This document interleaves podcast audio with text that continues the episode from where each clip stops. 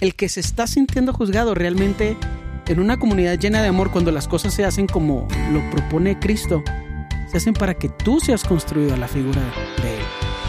Estás escuchando el podcast de Capilla Calvario Chihuahua, un podcast para la comunidad de creyentes en Cristo Jesús, interesados en conocer y disfrutar de la vida que Él nos regala. En esta serie llamada Contextos estaremos revisando versículos que se han utilizado de muchas maneras, pero no siempre de acuerdo a su contexto en la Biblia. Entonces vamos a tratar de colocarlos en el marco correcto de interpretación. Te invitamos a que nos acompañes en esta conversación del episodio de hoy. Bienvenidos a un episodio más del, episodio, del, del podcast de Capilla, edición. Hay dos, dos, eh, dos temas que pueden salir de aquí. Edición gorras o edición estamos volviendo a grabar este episodio porque se, se nos borró el audio del anterior. ¿Había pasado eso antes? ¿Que se nos borrara un audio? No. El enemigo. Lo que pasó, lo, lo, primero que nos pasó, no sé si, si, se acuerdan, el primer episodio que grabamos solo se grabó el audio. Ah, sí. De ah, hecho, no, es sorpresa, los que lo ven en YouTube. Hay un episodio secreto en Spotify porque es puro audio y se llama episodio cero. Uh -huh. ¿A poco? Ajá.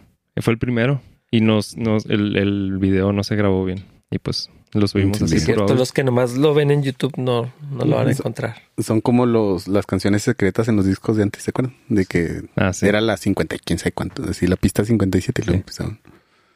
Pues se nos borró el audio del, de este episodio. ya lo habíamos grabado hace que dos semanas. Dos semanas. Uh -huh. va, a estar, va a, está como extraño, ¿no? Como que volver a decir. Hay cosas que, que dices, ya las dije y parece que, pero. Pero está chido, se me hace que si lo hacemos lo más natural posible. Yo creo que dijimos que algo muy inadecuado y Dios dijo no. Fíjate que no. yo sí me sentí un poquito incómodo cuando terminamos. Siento sí. que no, no terminamos bien la idea. Mm. No sé, tal vez es mi percepción nada más o, lo, lo, mi participación.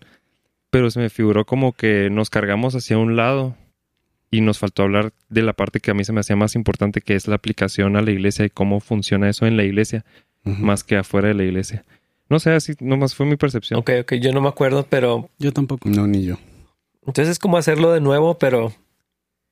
Pero no. Pero no. Y. Entonces, iba a decir un muy mal chiste, no lo voy a decir. que tenía que ver con el tema de juzgar y no juzgar y todo eso.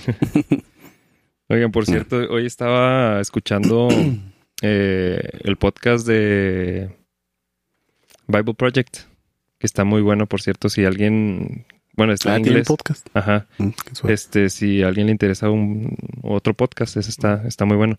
Pero hay una serie de el que te pasé, algo de como paradigmas o algo así acerca ah, sí. de, pues de la Biblia. Creo que son como dos episodios que describen eh, qué es la Biblia y cómo leerla. Está muy, muy bueno.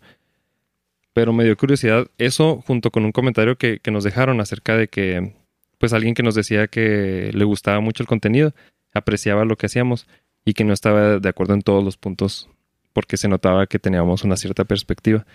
Y eso me hizo pensar que estamos totalmente de acuerdo con eso, ¿no? O sea, qué padre que haya diferentes perspectivas. Ajá, uh -huh. sí, totalmente. Uh -huh. Pero, ¿cómo equilibrar eso con las interpretaciones diferentes que puede haber? O sea, estamos diciendo que hay interpretaciones incorrectas y hay interpretaciones correctas pero también hay perspectivas correctas e incorrectas, o no sé si es una diferencia de palabras nada más. Yo, es que está muy difícil determinar cuándo. O sea, no podemos decir cada vez, esta es mi opinión, aunque tal vez deberíamos, pero, pero yo creo que ahí es donde, donde podemos diferir, ¿no? En las opiniones de uh -huh. ciertas cosas, pero la, eh, los textos no tienen múltiples interpretaciones sí. abiertas a, pues sí, al, al modo que traiga cada quien. Eh, yo creo que es una interpretación y múltiples aplicaciones. Ah, ah, uh -huh. esa yo creo que sería una manera de decirlo. Y, uh -huh. y, en las aplicaciones, pues ahí sí entra la cultura de la iglesia, el trasfondo, el contexto. Creo que hay otros factores. Las circunstancias. ¿no? Eh, sí. Yo creo que muchas veces más bien la gente no sabe hablar complementariamente, o sea, es una parte que a veces es un poquito frustrante de tener conversaciones con gente decir lo mismo con palabras diferentes no significa que tienes una diferente opinión. Nada más no sabes poner atención. O que no se diga todo también, eso pasa mucho. Sí. Es que no mencionaron de no sé qué lo. Sí. Eso no significa que, que, que, seamos incompatibles, nomás no dije todo lo que se puede decir del tema. Y no sabe, y no sabes pensar complementariamente, o sea, cómo eso que dije complementa lo que piensas en vez de cómo lo contradice. Ajá. Pero eso es una línea de pensamiento, es un poquito de orgullo y un poquito una inhabilidad de hacer algo que realmente hemos perdido tal vez por los medios sociales, las redes sociales que nos han hecho pensar en pares. Mm. Pero casi todo lo que se dice lleno del Espíritu Santo complementa todo lo demás. Nada más no estamos entrenados para pensar así. Entonces lo más posible es que no, no tienes opiniones o perspectivas diferentes. Nada más son complementarias. No hay nada nuevo bajo el sol. Nadie, nadie es tan listo como para crear una nueva perspectiva de algo que ha existido por dos mil años. Hay que pues creo ser que, honestos. Bueno, hay algunos que piensan que sí. Pues es que creo que eh, la idea es principal es eh, las diferentes interpretaciones generales de la Biblia. Eh, si se han dado, por eso existen los testigos de Jehová o los mormones, que, que, agarran todo el texto y lo interpretan de cierta manera desde, desde cierto punto de vista, que es contrario a lo que nosotros pensamos. Ahí sí podríamos decir que es una perspectiva completamente diferente. Sí, ahí sí, la palabra interpretación y perspectiva es lo mismo, eso crea un problema. Pero yo diría que todas esas interpretaciones son muy obviamente incorrectas. Nada más tienes que ponerlo en contexto. Y esa es la duda de mucha gente. ¿Cómo interpretas la Biblia? O sea, eh, eh, es, ah, yo leo la Biblia. Ah, yo también. ¿Y tú cómo la interpretas? Es, es, es raro, ¿no? Hay un valor y yo poco a poco lo aprecio más, el valor de cómo se ha interpretado hasta ahorita. Cada vez le doy más valor a eso. Ah, claro, lo que, lo que, ah, la, tradición de la iglesia eh, sí es importante. Sí. Lo que históricamente la, iglesia ha enseñado y ha entendido en un pasaje. Eh, eh, eso es parte del contexto para interpretar definitivamente. Y, y hay algo de humildad en eso, o sea, de Gracias a Dios por tu existencia en el 2022, que pensaste algo que nadie nunca había pensado acerca de algo que alguien, que gente ha leído por dos mil años. No. Entonces nos podemos apoyar en lo que en lo que se ha interpretado hasta ahorita. Las aplicaciones definitivamente cambian, porque cambian los tiempos. Pero tampoco cambian tanto porque los principios básicos son los mismos. Es lo que dice Eclesiastes, ¿no? De que lo que fue, lo que es, fue ya. O sea, todo es cíclico en, en, Como me la viste... vida. no, no, lo que, lo, lo que es. Déjenme, se los voy a leer para. Y como me ves, de veras. no, no, no es. ¿Cómo son groseros, muchachos? Aquí lo busco. Pensé que eso estabas diciendo, Jaime. yo sí descanso mucho en eso, en la idea de que ha habido dos mil años de generaciones de cristianos que se han dedicado a estudiar la Biblia y que descansamos en eso. O sea, no es algo de flojera pues ya está interpretado, ya hay, ya hay este, muchos comentarios diferentes. no, no tengo que yo así aislarme de todo eso y nada más leerlo para empezar de cero. Si ya existe todo eso. Es un límite bien sano, ¿no? O sea, toda la interpretación que se ha dado a lo largo de la historia de la, de la iglesia es, es un límite. O sea, hay un, hay, hay un espacio y libertad en esos límites para que te muevas en ellos, pero sí están acotados y, e, ese acotamiento es la interpretación que se le ha dado a lo largo de y, encuentras uno que otro que de repente saca ideas raras, pero se mueren esas ideas. O son unos cuantos que siguen esa idea y no sobreviven o se aíslan y eso no es la idea de la iglesia. Entonces es como que, qué raro, ¿por qué pasó eso? Miren, Eclesiastes 3.15 dice, los sucesos del presente ya ocurrieron en el pasado y lo que sucederá en el futuro ya ocurrió antes porque Dios hace las mismas cosas, hace que las mismas cosas se repitan una y otra vez. Y, y, tiene que ver con lo que me mandaste en un video. O sea, obviamente vemos hacia atrás y vemos todo eso, pero tenemos que entender también el contexto, que es lo que tenemos que hacer aquí en la Biblia, pero y, lo mismo con la iglesia, contexto histórico, en qué momento del, del mundo estaban viviendo, porque la manera en la que opinan o su perspectiva que pasa ahorita con nosotros tiene que ver todo con nuestra vida y nuestra manera de percibir todo. O sea, tan simple, eh, de esto hablaban en, en, lo que en el podcast que les decía de Bible Project. La manera en que entendían el cosmos o lo que existía más allá de la Tierra era muy limitado a lo que ahorita conocemos. Ahorita pensamos en el universo y lo primero que pensamos son planetas, galaxias, estrellas. Ellos, los que los primeros autores, ni siquiera pensaban en todo eso porque no sabían que existían. O, cuando pensamos en, eh, no sé, la composición del aire, pensamos oxígeno. Y ellos no sabían nada de eso. Entonces, eso pasaba cuando, cuando se escribió la Biblia, pero después pasaron, no sé, otros 500 años y se conocía un poquito más de cosas, pero había una percepción diferente de ciertas cosas y lees textos antiguos y se nota eso. Entonces es, la misma escritura interpretada por personas que vivían en otro tiempo. Lo mismo aplica para nosotros cuando lea, cuando escuchen este podcast en no sé, en mil años. si es que llegamos a mil años más, va a ser, va a ser raro de escuchar ciertas perspectivas así de COVID. ¿Qué es eso? ¿Qué, ¿Por qué están hablando tanto de un virus? Porque usan esas cosas en sus cabezas. Ah, edición cachuchas. Yo pensé que edición audífonos. Ay, caray. Esa es la parte compleja. Pues, si hubiera sido edición Barbas, me hubiera sentido más incluido. ¿eh? edición se me acaba de Siempre caer. Siempre es edición Barbas, ¿no? en tu suéter beige. edición vas a estar calientito. la verdad, para ya pasar al tema, lo único que pienso que tenemos que tener cuidado cuando hablamos de perspectivas e interpretaciones es siempre estar buscando la palabra fresca. Ah, yo ya estoy un poquito cansado de eso. Eh, a nivel la iglesia y el cuerpo de Cristo. Siempre la intención que tenemos los cristianos de ser entretenidos a través de algo interesante.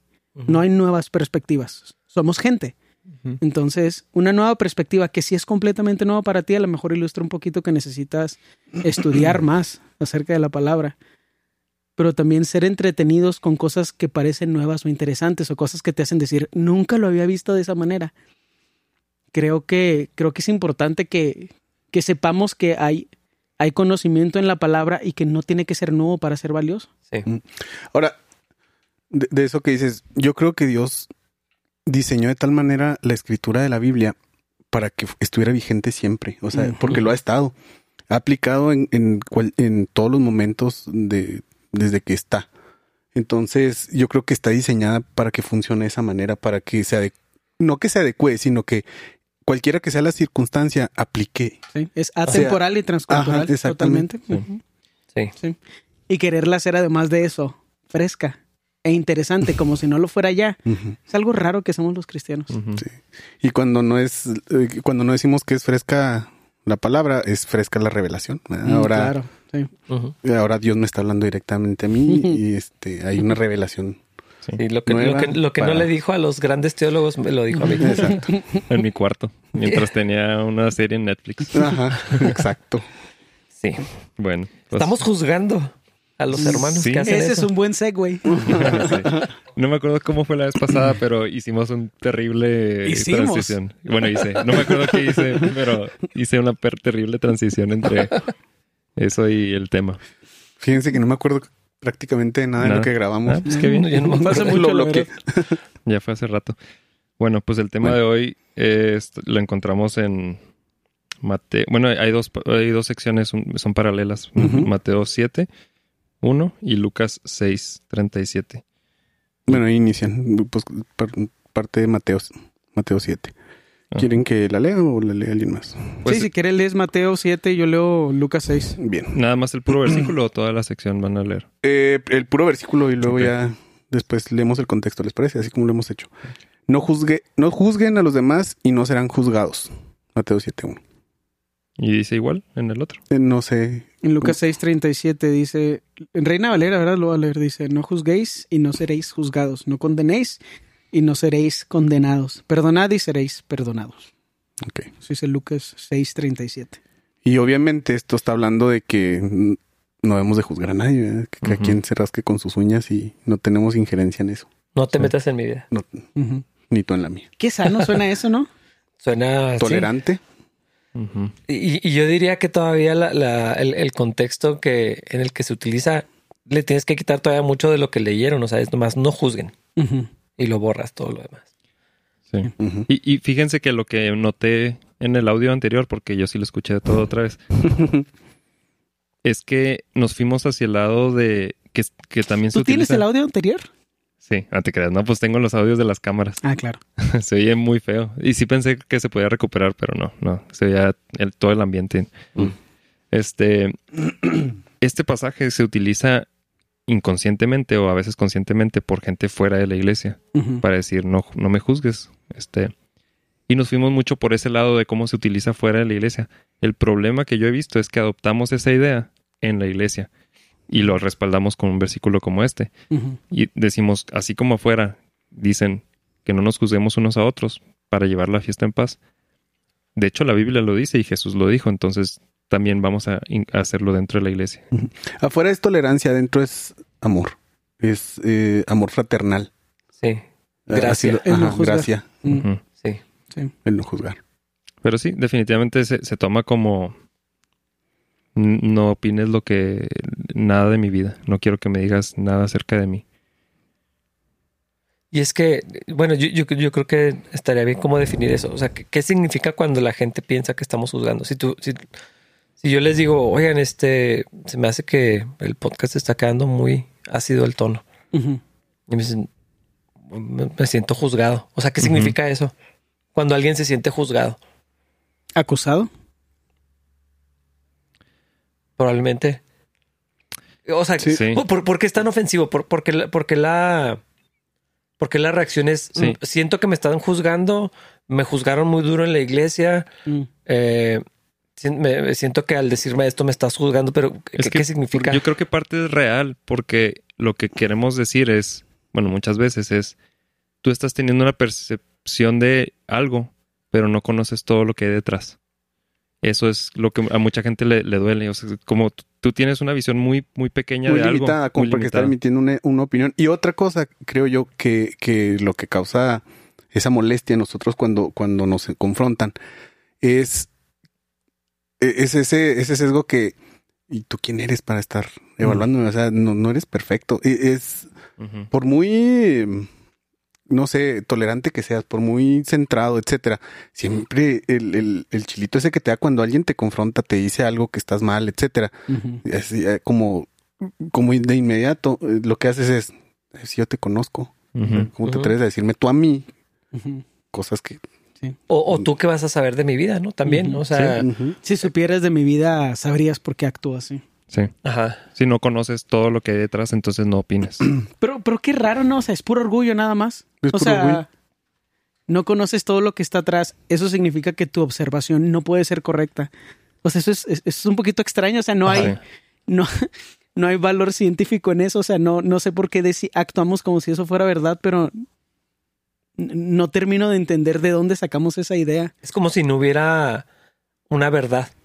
Y entonces todo es relativo. Es si entendieras todo lo, que lo que está pasando, tu opinión estaría informada y completa y correcta. Y, y, y, y, sería igual a la mía. Ajá, ajá. Porque creo que ese es el punto. Sí. Estaría, si estuviera, tu, si tu opinión estuviera completa, sería como la mía. O sea, es como si yo le pegara a mi esposa. Y luego, pues me juzgan, ¿no? Obviamente, porque soy un golpeador de Yo no, se lo merecen. Ay, sí. Pero... no se crean. La Ferni, ¿no?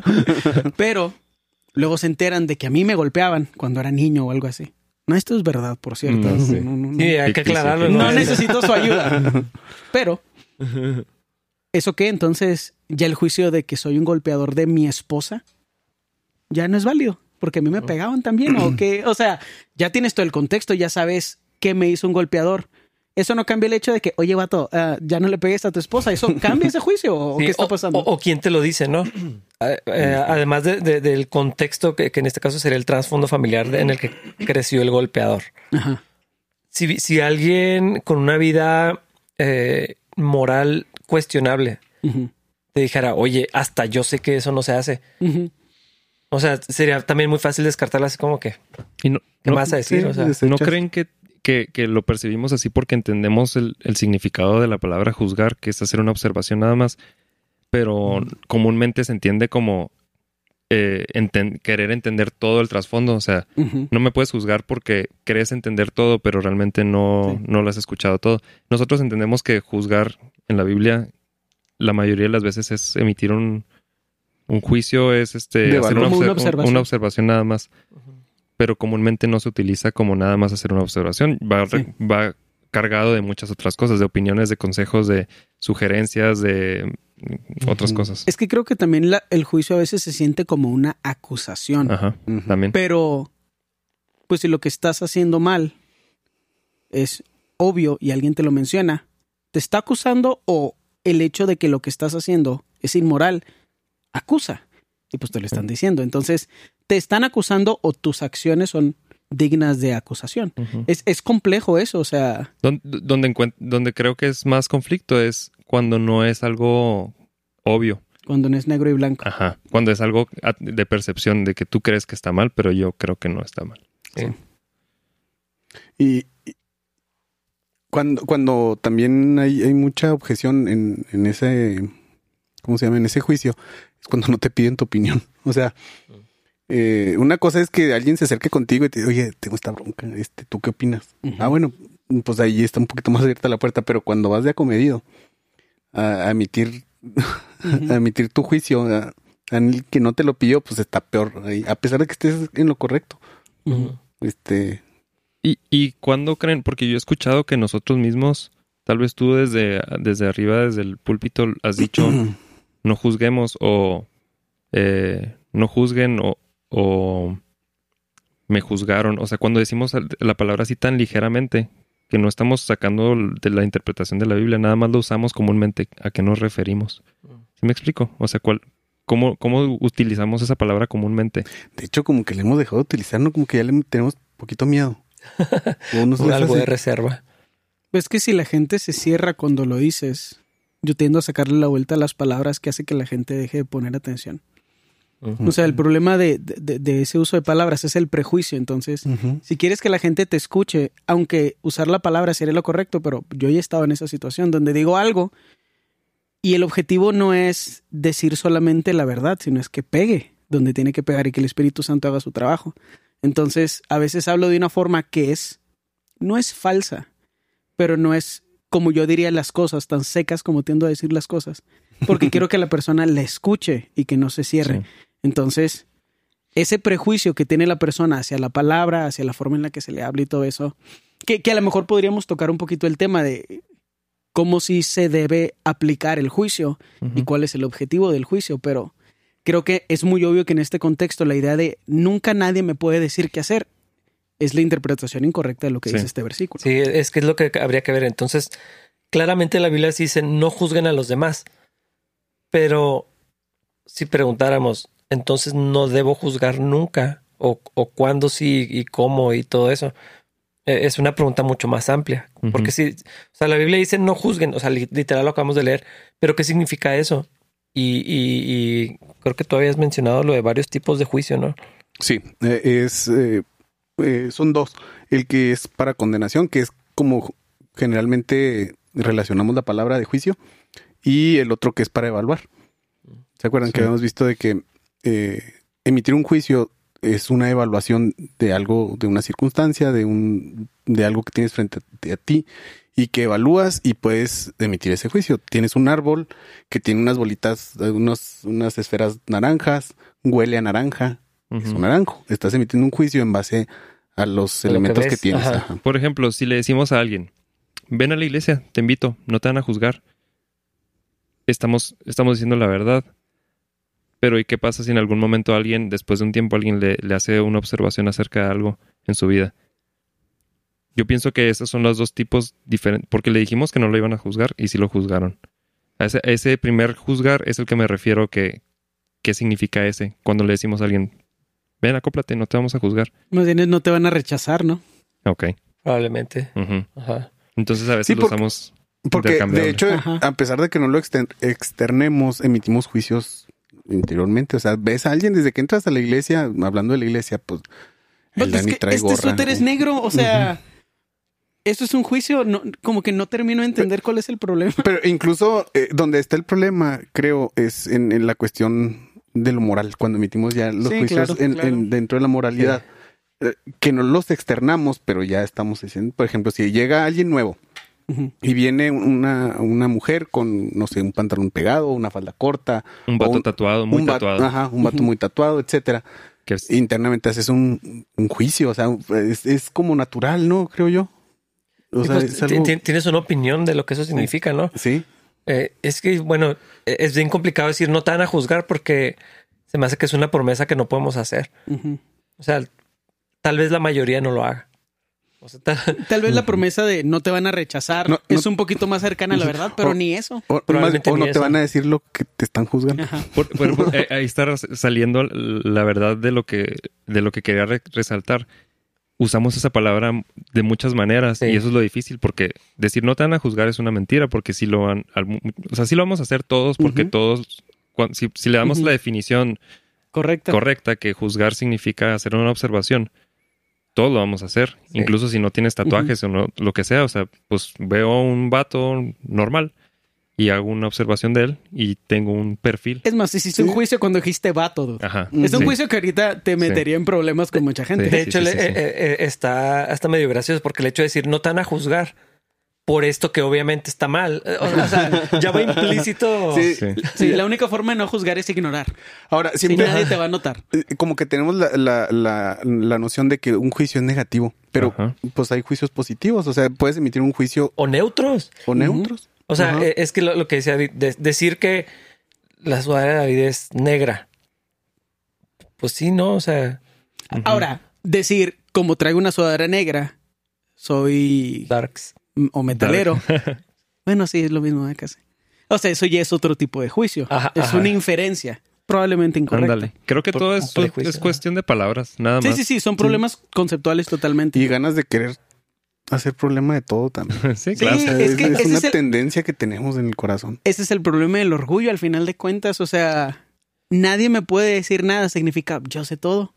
Pero es un problema de los dos lados. O sea, eh, estoy pensando, sí, eh, casi no pasa aquí en México, pero en Estados Unidos un poco más acerca de partidos políticos, ¿no? O sea, si yo digo que le voy al PRI, que no es cierto, no me importa mucho la política, pero... Dani es prista. Ajá, entonces haces, haces todo, ya tienes un concepto más amplio de mí por, por saber esa pequeña parte de mí.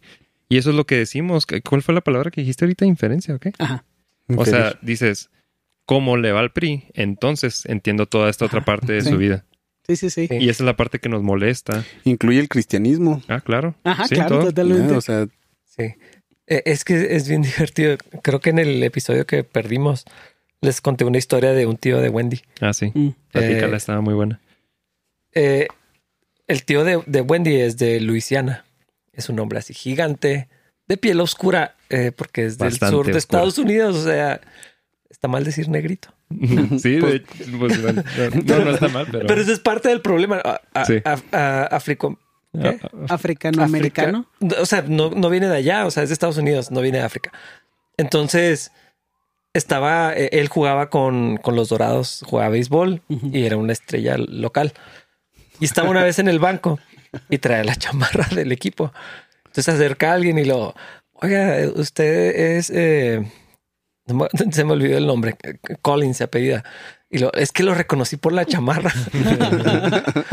O sea, No es porque es un hombre negro gigante en medio de puras personas de una Sí, o sea, pero lo, lo que decías ahorita en, la- en las dos vías, o sea, sentimos que estamos, nos va a sentir juzgado por mí, porque, porque estoy diciendo del color de su piel, o sea, Y hacemos naturalmente el color de la piel algo superior o inferior. ajá, Porque eh, nadie tendría un problema en decir, pues es el güero que está allá. Exactamente. Entonces, hay implicaciones de lo que asumimos del valor de las cosas. Y si hay un problema con hacer un juicio de valor ah, junto con una acusación, y o sea, la idea de te vas a ir al infierno, eso es un juicio que es insano. O sea, porque en primer lugar, ¿tú quién eres, vato? O sea, eso está por encima de, de, de- de lo que nosotros hacemos. Hacer ese tipo de juicios es otra cosa. O, no sé, subiste 10 kilos y no vales como humano. O sea, Sí. o eres pobre y no tienes ningún valor. O sea, eso es otro tipo de juicio. Pero a la gente le molesta ser vista ahora. Sí. El- el- eh, ahí la diferencia que estabas haciendo es entre nada más una observación y una observación seguido de un, Una conclusión una de valor. conclusión. Ajá. Exacto. Y creo que esa es la parte que nos molesta. Porque si lo hacemos, Pero, pero también nos molesta a veces porque asumimos, hacemos un juicio de Ajá. lo que creemos que la persona cree porque... sí. O sea, es como si me dicen, oye, David, tu, tu chamarra es negra. Digo, tu suéter es negro. Y yo me enojo y digo, no estoy deprimido. Sí, porque tú pensaste que la otra Ajá. persona ya estaba Es un pensando. juicio de un juicio. Es así de que, oye, hombre inseguro. Regresa al pasado y soluciona tus problemas con tu papá. Pero ni siquiera hemos leído el contexto completo. ¿qué, qué sí está diciendo Jesús? Sí. Es Porque- que creo que tenemos la información del pasado, se nos Sí. está yendo. Esta es la parte Sí, es dos. como si fuera la parte Es lo 2. que yo les decía que iba a ser problemático de que dijimos y que no. O sea, que, porque sí está diciendo no juzguen, pero ¿qué más está diciendo? Ok, lo leo. Eh, Mateo 7, el 2. pues serán tratados de la misma forma en que traten a los demás. El criterio que usen para juzgar a otros es el criterio con el que se les juzgará a ustedes. ¿Y por qué te preocupas por la astilla en el ojo de tu amigo cuando tienes un tronco en el tuyo? ¿Cómo puedes pensar en decirle a tu amigo, déjame ayudarte a sacar la astilla de tu ojo, cuando tú no puedes ver más allá del tronco que está en tu propio ojo? Hipócrita. Primero quita el tronco de tu ojo, después verás lo suficientemente bien para ocuparte de la astilla en el ojo de tu amigo. Sí. Creo que el primer paso creo que sí es, o sea, cambia el mensaje, pero también hay una demanda, diría yo, sobre el que hace el juicio, que es congruencia. Sí pide eso, o sea, ten cuidado con cómo juzgas, porque el nivel de carrilla que des es el que se te va a dar. Es el estándar que se va a poner sobre ti. Ahora, ojo, aquí Jesús no está diciendo que no lo hagamos al contrario. O sea, lo que está invitando es que lo hagamos de una forma correcta. Sana. pasos para cómo juzgar. Así es. Sí. Así cómo juzgar correctamente. Correctamente. Y, y, y, no no solo quedarnos en la evaluación, sino hacer algo al respecto. Porque, porque dice, entonces verás bien para quitar, o sea, la intención de Jesús es hacer la evaluación de una forma correcta y luego edificar, hacer algo al respecto, ayudar este, para el crecimiento de los hermanos. Lo veíamos en la clase de cimientos de, del, de, de qué se trata la comunión de la iglesia y es eh, ser edificados, aunque eso signifique que te llamen la atención, que te reprendan, que... Es parte de lo que tenemos que aceptar. O sea, si yo digo, yo quiero pertenecer a esta comunidad en donde la cabeza es Cristo, me, me someto a, a, lo que sea que, que, esté arriba de mí y a mis hermanos y espero eso. O sea, es parte de lo que va incluido en el paquete de iglesia. De pertenecer. Ajá, totalmente. Y, y en particular si, si esperas ocupar algún rol eh, alguna función en particular en, liderazgo, es obvio que se tiene que evaluar tu vida. O sea, encontramos en, en, en, la Biblia, hablando en, particular de liderazgo, no se limita a eso, pero o sea, tienes que ver la vida de la persona. ¿Cómo vas a hacer eso sin juzgar? En el contexto de lo que estamos hablando de juzgar. O sea, ¿cómo vamos a encontrar que, que su casa está en orden, sus finanzas están en orden, que no es problemático, que no es dado al, al alcohol, que no, está buscando ganancias deshonestas, ¿cómo vamos a hacer eso si no vemos a la persona? Es imposible. Sí. No, y es interesante porque cualquier grupo, cualquier grupo tiene esos prerequisitos sociales, pero tenemos, tenemos algo bien especial en Cristo. Pero si yo quiero jugar básquetbol a nivel profesional, tengo que entrenar. Bueno, primero tengo que crecer 40 centímetros pero tengo que entrenar. o sea, menos. me explico? O sea, es obvio, hay expectativas en todos los grupos sociales. En un grupo de amigos, no te puedo tratar tan mal. Porque luego, acá dijo, ¿por qué nunca me contestan el WhatsApp? Porque cuando yo hablo, nadie contesta. es una señal social de que eres inaceptable.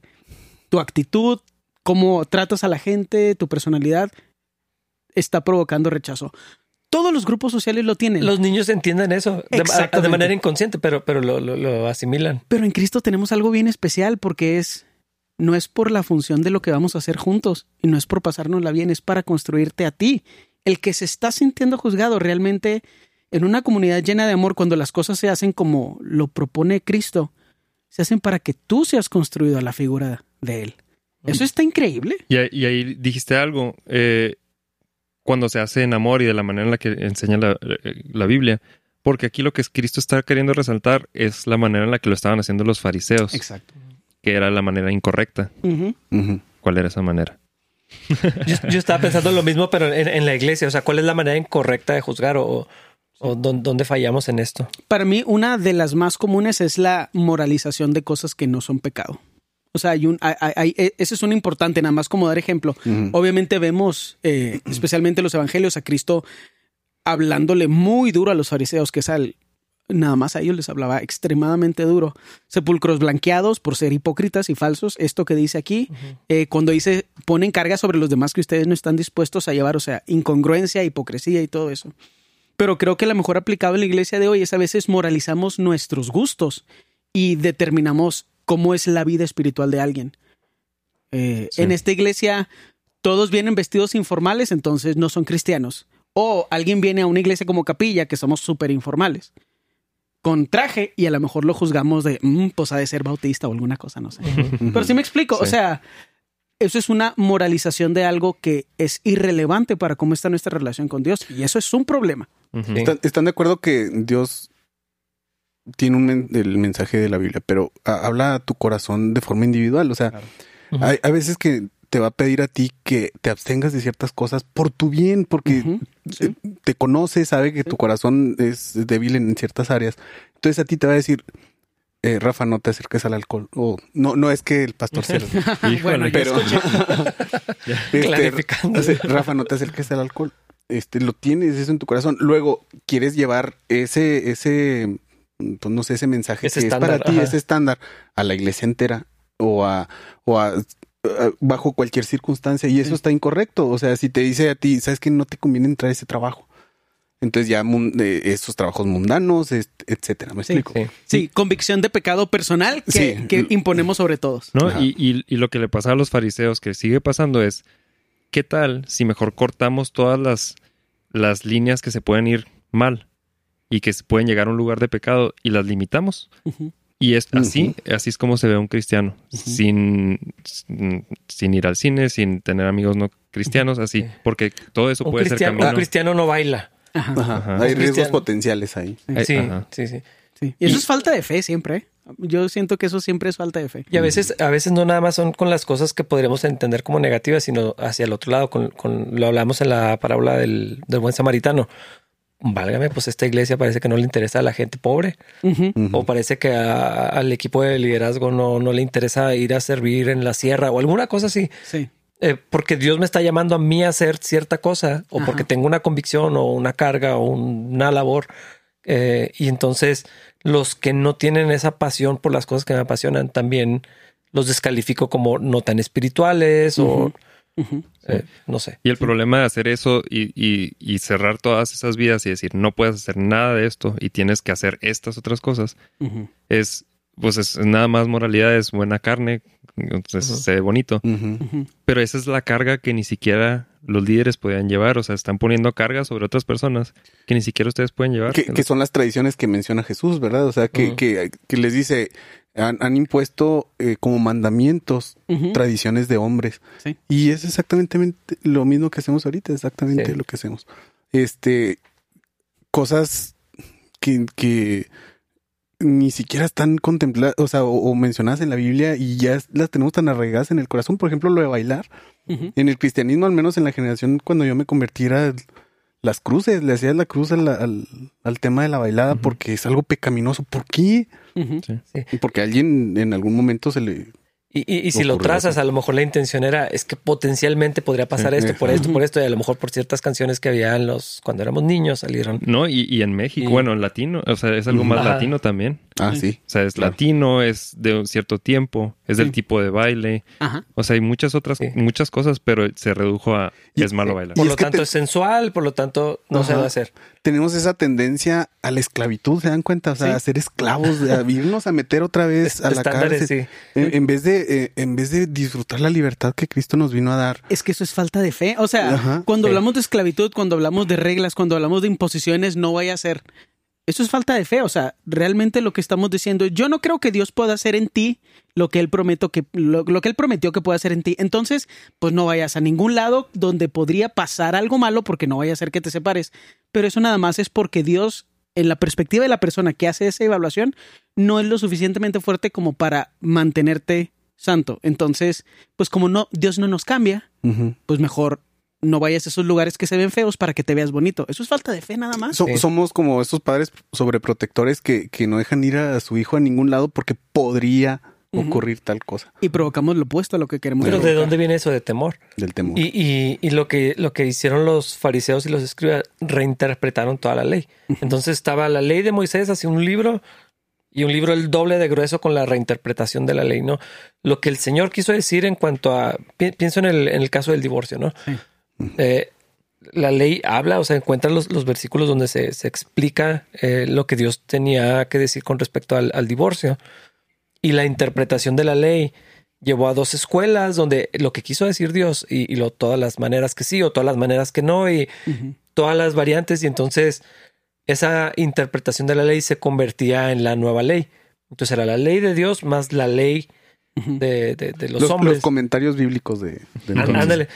Pero, eso es lo, lo que hacemos y es lo que decían ahorita. Este, eh, mencionamos ahorita. Por eso la importancia de entender lo que Dios sí está diciendo en la Biblia.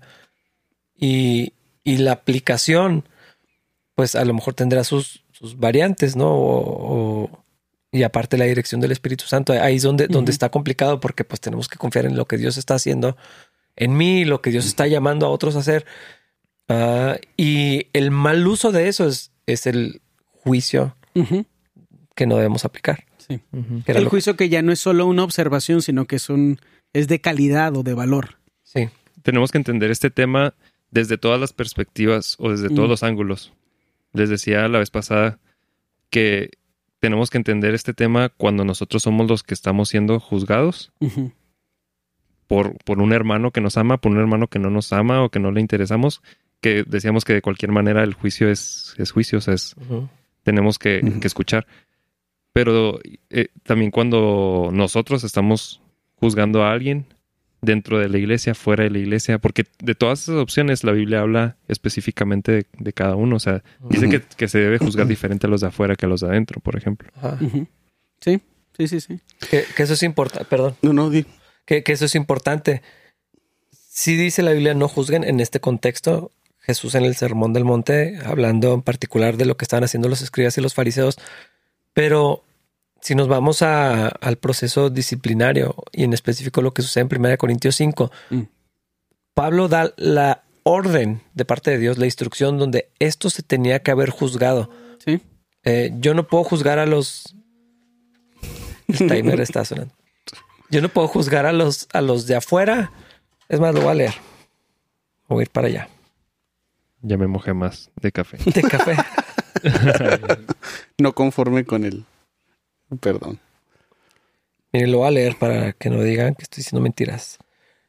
1 Corintios 5:12. No es mi deber juzgar a los de afuera, pero sí es responsabilidad de ustedes, está hablando a cristianos, juzgar a los que son de la iglesia y están en pecado. Dios juzgará a los de afuera, pero como dicen las escrituras, quiten al malvado de entre ustedes. Era una situación, nomás para tener un poquito de contexto, inmoral muy grave que los corintios habían abrazado y se jactaban. O sea, los, Pablo los, reprende por, por su orgullo. Eh, como que se sentían muy llenos de gracia y no, aquí todo toleramos y aquí no nos juzgamos. Pero Pablo dice, eso es obviamente pecado, eso sí lo tenían que juzgar. Y no son las intenciones, no es la salvación de la persona, eh, no era la vocación de la persona ni los deseos de la persona, era lo que claramente era pecaminoso. Un estilo de vida activamente en pecado, donde no había ninguna clase de arrepentimiento, ninguna búsqueda de ayuda, ningún reconocimiento de necesidad de nada. Fíjate eh, que esa es la otra cosa. Eh, últimamente he platicado con varias personas que reconocen su falla, pero aún así hay mucha carga de parte del liderazgo de, apuntar el error.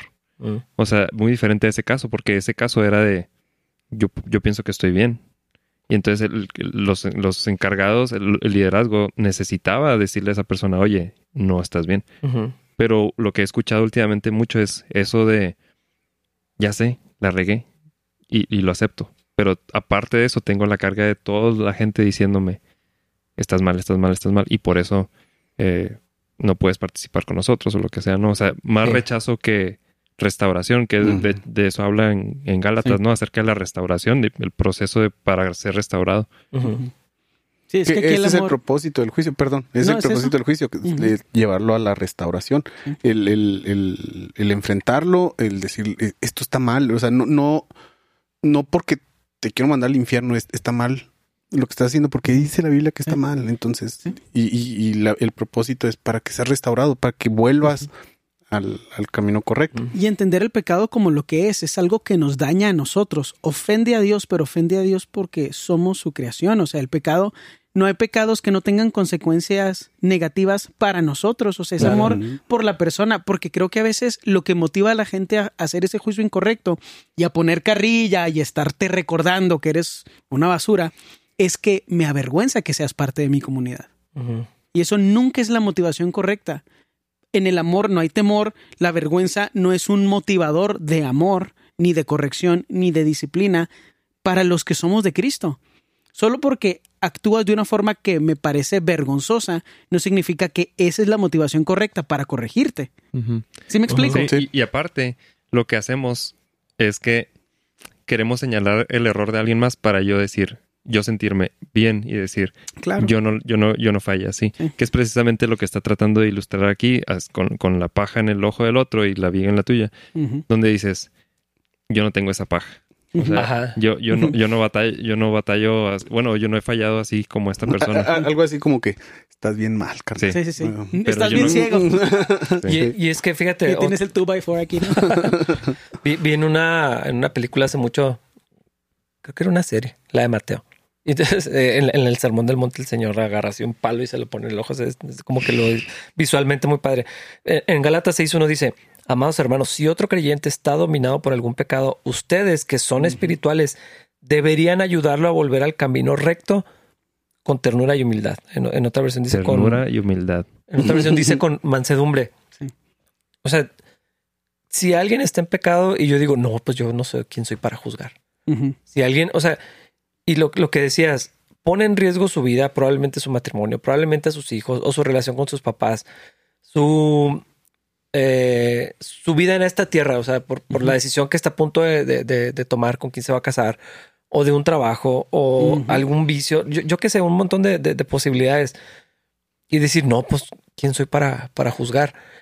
O sea, va en contra de llevar las cargas los unos de los otros y de restaurarnos sí tenemos que intervenir, pero tengo, o sea, ese juicio de observación y poder reconocer algo está mal, algo está potencialmente peligroso en la vida de esta persona. Con ternura y humildad, ayudarlo. ¿Y cómo lo voy a ayudar? O sea, Y el, el- si no debo juzgar, o sea. ¿cómo el hago eso? objetivo de, de- de ese de, de todo este proceso no es lidiar con las acciones de la persona, sea fuera o dentro de la iglesia, que lo, lo platicamos la otra vez que, que se borró el podcast, que a veces lo que queremos es cambiar las actitudes de la persona. O sea, vemos a alguien fuera de la iglesia o dentro de la iglesia que está haciendo algo mal y decimos, es que así no debe ser. Entonces quiero, quiero que cambies. Entonces, hazte cristiano y vas a dejar de hacer esas cosas que estás haciendo. Y es lo primero que queremos que pase. O sea, una persona que es, no sé, yéndonos a un extremo, ¿no? Este, vicio de drogas. Queremos que el momento que acepte a Cristo, Déjela. deje las drogas. Y, y platicamos la última vez que a veces eso es lo último que, o sea, tal vez duran mucho tiempo luchando con eso. Y es lo último que cambia. Pero el objetivo de todo este proceso no es cambiar nada más las acciones de las personas. Sí. Es más adentro. Es cambiar su identidad. Y disfrazamos el, el, el no juzgo porque no quiero emitir un juicio, no quiero ofenderlo, etcétera. La flojera. O sea, lo que está diciendo ahí en el pasaje que, que leíste es, eh, ya lo vieron, ya Dios les está diciendo que hay algo que tienen que hacer y disfrazamos el, no, es que no lo voy a juzgar, este, para no meterme o no sé, porque eso implica que tienes que hacer algo al respecto. O sea, no nomás es ir a señalarle que Es, está mal. es responsabilidad. Es responsabilidad Sí. y, Es amor, y es lo, y lo disfrazamos. Sí. Este, les quiero hacer una pregunta. Como que vemos, abordamos el juicio uh, generalmente de aquí para allá, Pero ¿qué, estaba pensando en esto, ¿qué pasa cuando es de allá para acá? Mm. Cuando alguien nos juzga o, o emite un juicio acerca de un comportamiento, una, algo que tenemos, y nos derrumba, hay algo malo en nuestro corazón. O sea, hay personas, el otro día estaba viendo una predicación de un predicador que, pues es muy Conocido. Sí, conocido y, y- y es muy polarizante, o sea, tiene... polémico. Ajá, polémico. Entonces, pero me llamó mucho la atención que él dice que en su juventud, cuando empezó, ciertamente le empezó a gustar que las hermanitas le dijeran, qué bonito predica, hermano, híjole, usted tiene mucho potencial. Y se empezó a alimentar de eso. Y empezó a inflarse y, y- y le encantaba bajarse de, de los de los púlpitos y ser alabado y que le dijeran las claro. hermanas de 60 años que, qué bárbaro, pues, yo me gustaría que fuera mi hijo o así. Entonces empezó a alimentar de eso y dice que en una ocasión en un, en un, este, en un congreso que lo invitaron, era el más joven de los predicadores. Entonces, pues están como que con cierta expectativa y me has, este, compartido algo similar que te pasó a ti. De que cómo, cómo se desempeña el que va antes de ti y pues hijo, me dejó la vara muy alta y cosas así. El caso es que dice que él se sube y da su, eh, su predicación y se siente satisfecho con eso Dice, ah, pues no me fue tan mal. Se sienta y dice, el que vino después de mí se dedicó la hora que tuvo a tirarme. O sea, así, ¿cómo es posible que inviten a estos jovencitos con, con porque se vuelven puros chistes? Así, o sea, dice, me derrumbó. Dice, este, en ese momento yo pensaba, no vuelvo a predicar en mi vida. Porque así como su corazón estaba en los, en los elogios y en las alabanzas de la gente que le gustaba cómo predicaba, este hombre cuando le hizo una, una crítica negativa de, de, su predicación, lo derrumbó. Entonces, si, si alguien emite un juicio de mi vida, de mi comportamiento, de lo que estoy haciendo, etcétera, y me manda a un lugar, pero por mí, más bien yo me voy a un lugar eh, donde no me puedo levantar, eh, eh, refleja que mi corazón está en, en las personas, no, en, no en, el Señor. Sí, sí, es, un asunto de, identidad. Eh, me gusta mucho una frase de, Spurgeon que, que, dice que si alguien te dice, dice algo malo de ti, pues que no te, ofendas, porque por lo general eres peor de lo que, de lo que dijo. En, comportamiento, estamos hablando de, de comportamiento, pero, pero en realidad cuando nos ofende tanto, y no somos capaces de, recibir el, a lo mejor tiene razón. Pienso en, Cristo, por supuesto, y lo pienso en, el rey David como una imagen de, Cristo en ese sentido. Cuando, o sea, no se, no se defendían y decían cosas que sí eran falsas y eran injustas de, las que se les acusaran. Y como quiera, no, no era algo que se tomaban personal, pero tenía que ver porque estaban seguros de quién, e, o sea, quiénes eran ¿Dónde estaba su vida? Exactamente. Entonces creo que eh, o sea, el carácter de Cristo, o sea, la vida de Cristo en nosotros, podemos tener, vivir en esa, en esa humildad si confiamos en lo que Dios dice que somos y en, que nuestra validación viene de Dios, que nuestra, ah, nuestra persona está segura y firme en lo que Dios dice. Pero cuando eso no está estable, pues sucede eso, ¿no? Entonces todo se ve como una agresión, todo nos, nos desorienta y, entonces no, somos capaces de recibir ninguna crítica. Eh, todo es un ataque a nuestra identidad. O, estamos buscando el elogio también.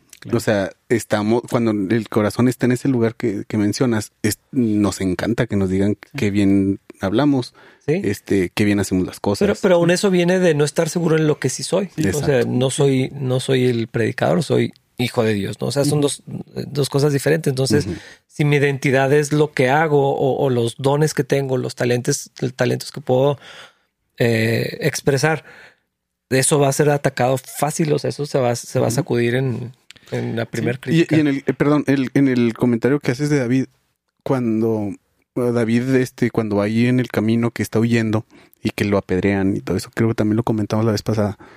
Creo que un corazón en un, bien ubicado siempre evalúa esa crítica o esa, esa, esa, ese juicio. O sea, siempre lo considera.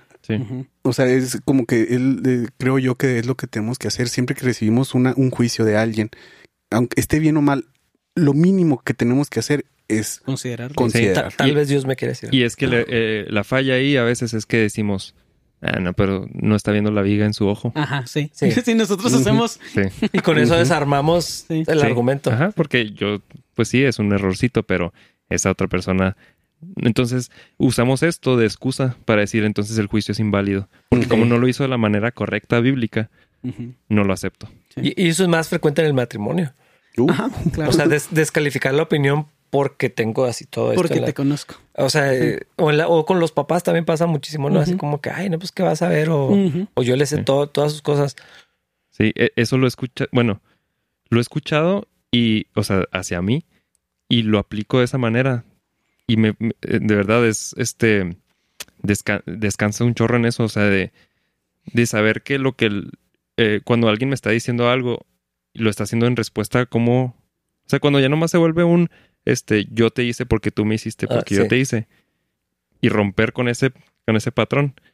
Eh, eso soluciona un chorro de cosas, de verdad. E, e, ese déjalo porque a lo mejor Dios le está diciendo que lo haga. Sí. No, y casi siempre es correcto. O sea, también la vez pasada hablamos, eh, yo puse un ejemplo de una situación donde alguien que yo sé que no le caigo bien me dijo algo que venía de un lugar pecaminoso, pero me ayudó bastante.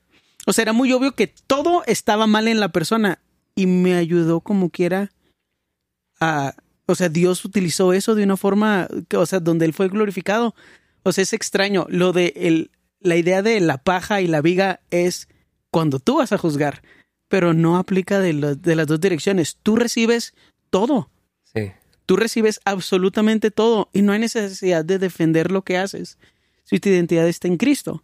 Ahora, no estoy diciendo que hay, ah, hay que ser alfombras y que la gente te pisotee. O sea, definitivamente esa misma identidad que tenemos en Cristo a veces nos hace necesitar poner un alto en amor para que esa persona no siga siendo abusiva con otros o por lo que ser abusivo provoque en ti mismo como persona.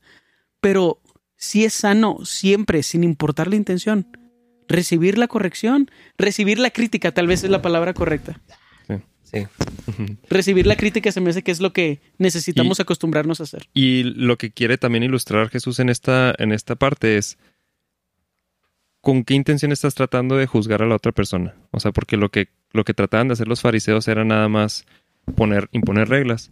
Pero lo que nos está animando a hacer es que haya una motivación real detrás de lo que estamos haciendo. O un interés en la un persona. interés. sí. Primero reviso mi vida, reviso la vida de la otra persona, me interesa la otra persona, entonces, por lo tanto, me acerco en amor y hago un juicio. No es nada más una opinión y un- un- una lista de reglas que quiero que cumpla la otra persona. Sí. Sí. A lo mejor conociéndolo puedes hacer el juicio correctamente. A lo mejor tú algo que percibes como malo, te acercas y dices, ah, no, no es cierto, yo soy el que estaba mal. Sí. Estaba haciendo un juicio moral y esta persona está perfectamente bien parada en Cristo y yo estoy pensando a nivel pecado. Sí. A lo mejor no, a lo mejor sí. Hay necesidad de cuidar a alguien, pero eso está chido. O sea, somos cuidados a través de este proceso y ese es el valor de la comunidad. Y, y- y básicamente es lo que está diciendo. O sea, la manera en que juzguen, la manera en que liden con estas cosas, el, Ujú. el lente con el que observen a las personas es, es el que van a, Sí. a recibir. Y estamos siendo invitados a ese- esa comunidad donde yo estoy dispuesto a recibir, pero y también estoy dispuesto a, a dar. Sí. Entonces estamos en un punto donde todos, eh, no importa, porque eso sí es, es cierto, no importa el nivel jerárquico o es una, por eso dice unos a otros, unos a otros, unos a otros. Ni el nivel unos- de estudios, por favor. Sí, eso es nada de eso. ridículo. Dios. Estamos en una comunidad donde todo es unos a otros. Entonces, si vamos a juzgar, nos vamos a juzgar unos a otros. Eh, no nomás los de arriba hacia los de abajo y de abajo para arriba no se Sí. puede. Sí, totalmente. Terminando esto, vamos a juzgar al pastor.